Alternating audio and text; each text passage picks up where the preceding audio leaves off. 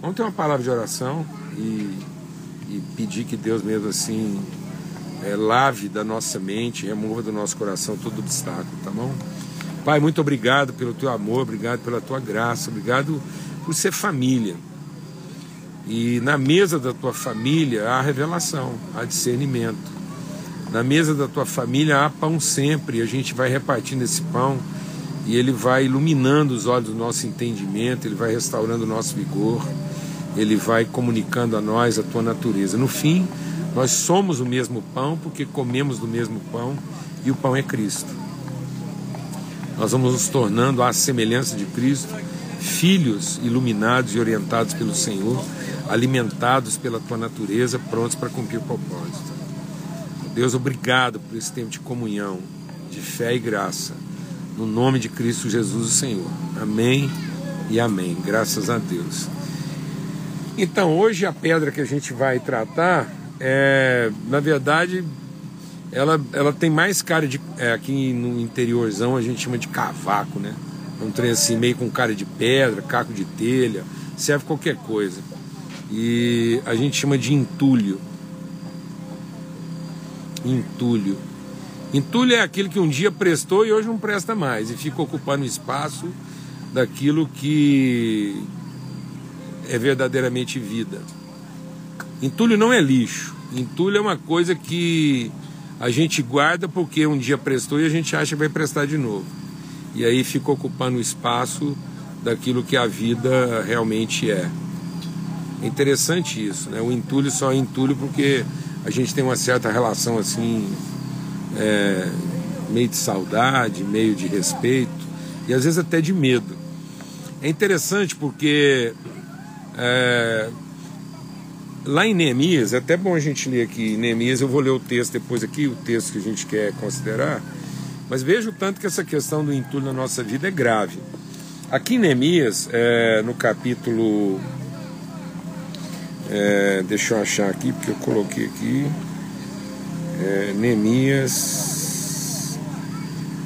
É, acho que é 4.10, né? Mas a gente vai ler antes. 4.6.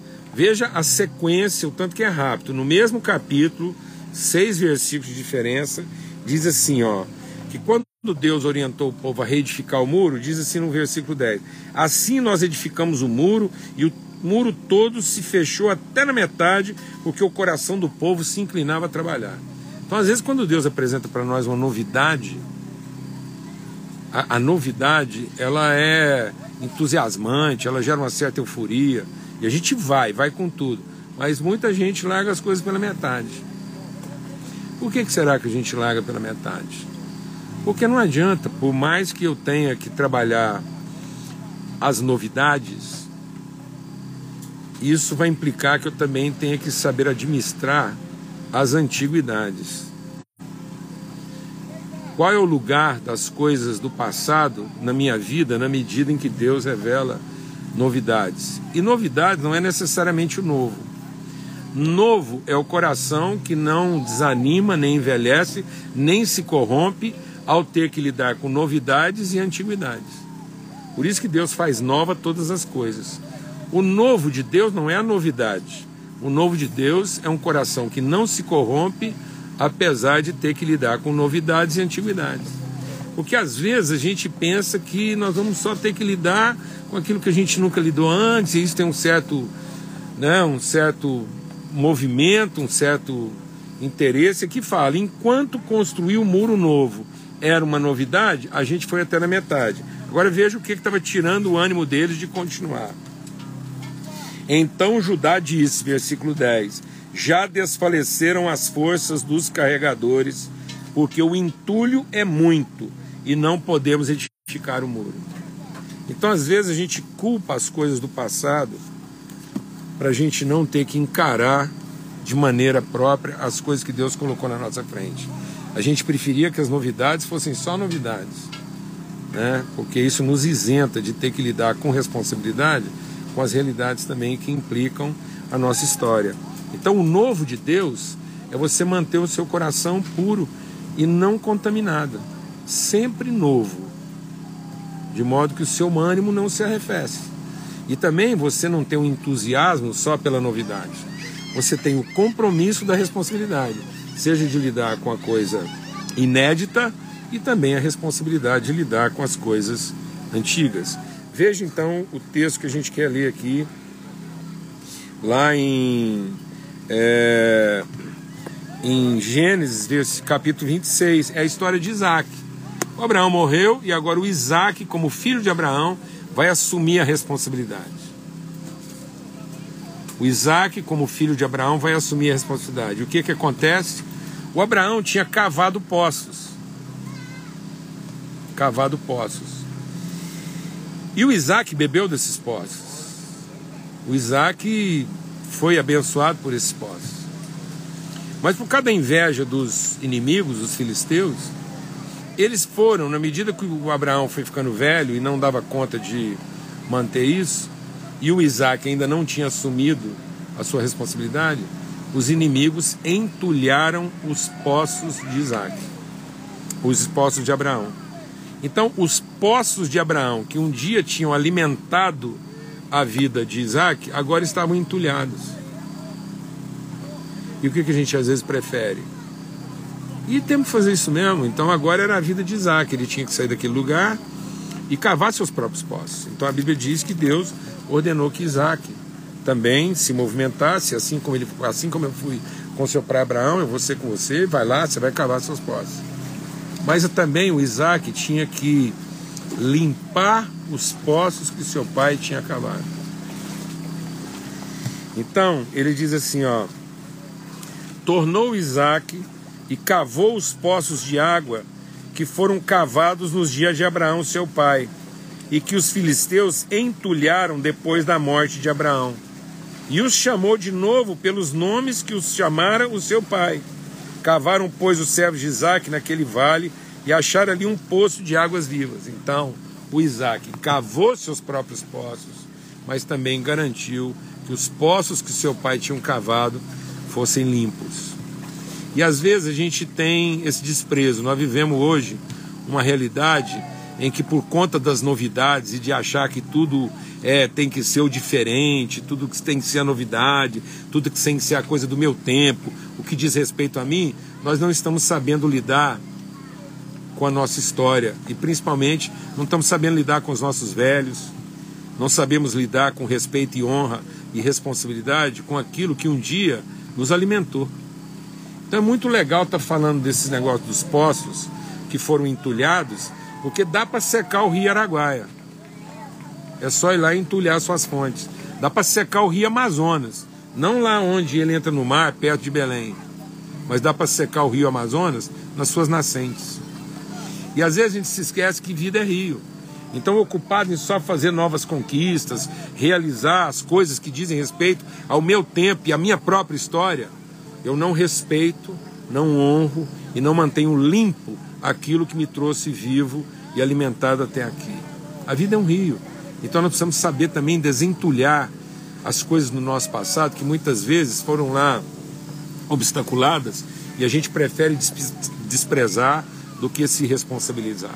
Então, para o Isaac ter o sucesso que ele precisava ter para frente, ele também tinha que saber lidar bem com as coisas que estavam para trás. Para fazer o muro novo e conseguir chegar com ele até o fim e não parar ele pela metade, era preciso também saber lidar com o entulho e não deixar que aquilo fosse um fator de desânimo e desistência. Tá aí umas pedras que somos nós que temos que tirar. As pedras do entulho não vai ser Deus que vai rolar. São pedras que o inimigo colocou e que precisam ser removidas que muitas vezes está dessignificando a nossa própria história. Em lugar de ressignificar a sua história, as pessoas preferem ignorá-la. É interessante que no nascimento de Jesus, ele desentulha muitos poços do passado. O nascimento de Jesus faz ter sentido aquilo que para nós não teria sentido algum. A história de uma prostituta, a história de um assassino. Davi é apresentado na história de Jesus como um homem que matou o seu melhor amigo para poder ficar com a mulher dele. E sabe o que, a história de Jesus faz? Desentulha o poço de Urias.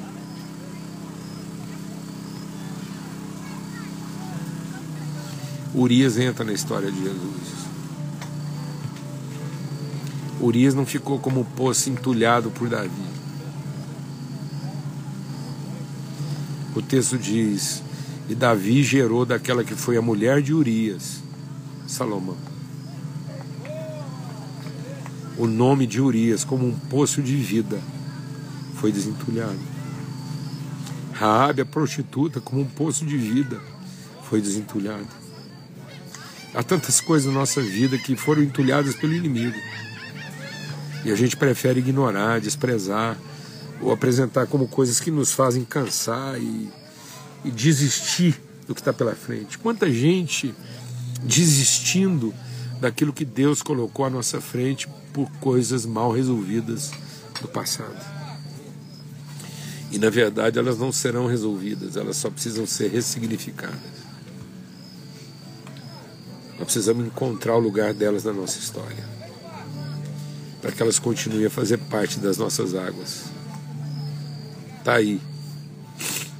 Tá aí uma pedra que nós é que vamos ter que rolar. Assim como é a pedra da iniquidade, assim como é a pedra da incredulidade. A pedra da impossibilidade, Deus rola. Mas a pedra da iniquidade, a pedra da incredulidade e a pedra do entulho, somos nós que vamos ter que rolar. Amém. Então que fique um convite aí. Talvez algumas coisas estão ficando difíceis demais na sua vida e você acha que são as dificuldades que você está encontrando pela frente. E não. Talvez as suas maiores dificuldades não estão à frente, estão na forma como você tem significado as coisas que ficaram para trás. E às vezes esse entulho é, foi coisa do inimigo mesmo seus adversários, nossos adversários. Quantas vezes meus adversários quiseram colocar pedras nas fontes que me alimentaram? Quantas vezes eu fui tentado a, a não entender no lugar próprio coisas que na verdade me sustentaram. Eu bebi dessas águas. Eu não posso simplesmente, porque agora elas estão lá debaixo de muito lixo, muito entulho, achar que elas não continuam sendo fontes. E às vezes você está lá olhando para o lixo, para o entulho, e não consegue perceber que tem água pura ali. Né?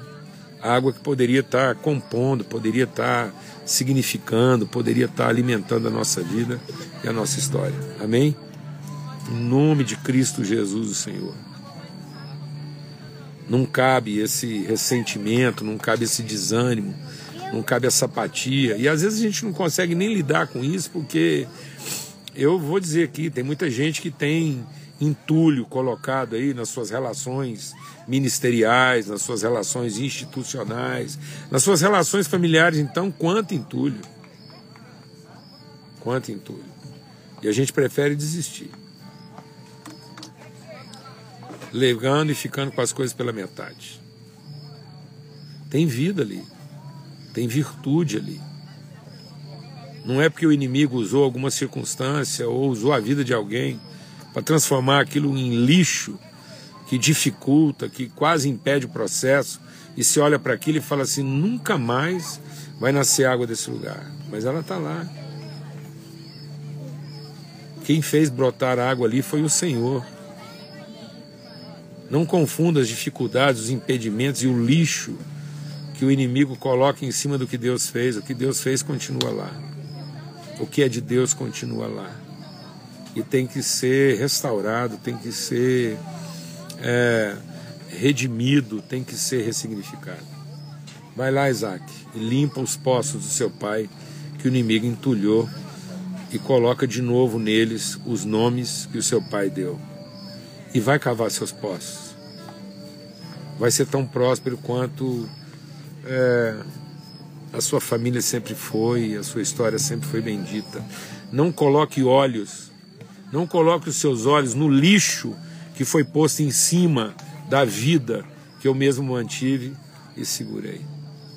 E às vezes o fio de vida que passou na nossa vida era tão pequeno, era tão era tão aparentemente pouco que ele foi facilmente entulhado. Mas por mais que ele parecesse pouco, foi o que nos deu vida e sustentação. Foi dessas águas que a gente bebeu. E foi a partir delas que nós fomos formados. Então nós temos que saber respeitar isso e manter isso no lugar certo e no significado próprio na nossa vida. Amém? Forte abraço para todos. Vai curtindo aí, Deus do céu, esse pôr do sol do Araguaia, que é para poucos. tá bom? E a gente louva o Senhor e se Deus quiser, eu, eu desde que a gente começou a meditar a pedido da Elvia aí sobre essa questão do Gilgal, né? E isso foi uma palavra que sempre mexeu muito com meu coração, desde quando a gente falou sobre Gilgal. Eu pedi de Deus assim, um desafio da gente encontrar pelo menos cinco pedras removidas, né? Para a gente compartilhar de, de segunda a sexta. E eu tô doido que chega amanhã para a gente falar da, da última pedra aí que Deus colocou no nosso coração para a gente rolar. Tá bom? Então, se Deus quiser, amanhã, em nome de Jesus, a gente vai estar tá aqui para rolar mais uma pedra aqui, ou ver rolada mais uma pedra na nossa vida. Já vou adiantar que a pedra de amanhã é Deus que rola. Né? Então a gente já viu três pedras aí que nós rolamos, uma pedra que Deus rola, e amanhã a gente vai ver mais uma pedra que Deus rola na nossa vida e que faz toda a diferença. Tá bom? Um forte abraço. Até amanhã, se Deus quiser, nessa mesa preparada aí na nossa viração do dia.